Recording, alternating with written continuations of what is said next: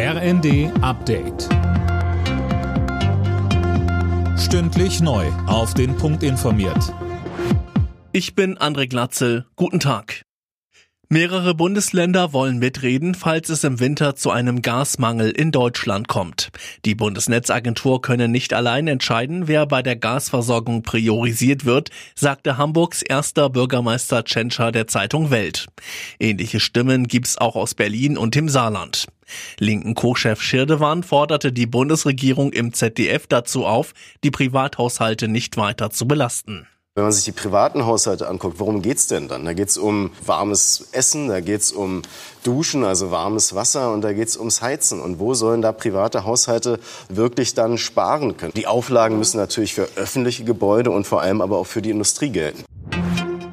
SPD und Grüne wollen in Sachen 9-Euro-Ticket offenbar nicht locker lassen. Wie die Bild berichtet, beharren beide Parteien auf einem Nachfolgeangebot zum Ticket ab September. FDP-Chef Lindner lehnt das ab und verweist auf die hohen Kosten durch das vergünstigte ÖPNV-Angebot.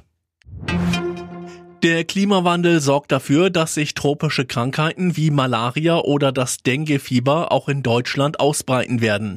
Davor warnt RKI-Chef Wieler in den Funke-Zeitungen. Mehr von Tom Husse.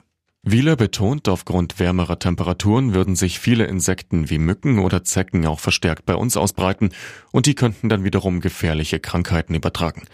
Deshalb sei es wichtig, dass Ärzte für solche tropischen Erkrankungen sensibilisiert werden, um Symptome dann richtig einordnen zu können, so der RKI-Chef weiter. Seit der Nacht gilt eine Waffenruhe im Gazastreifen und die hält bisher offenbar auch. Auf die Feuerpause hatten sich Israel und die militante Palästinenserorganisation Islamischer Dschihad am Abend geeinigt. Zuvor hatte es tagelang Kämpfe in der Region gegeben. Alle Nachrichten auf rnd.de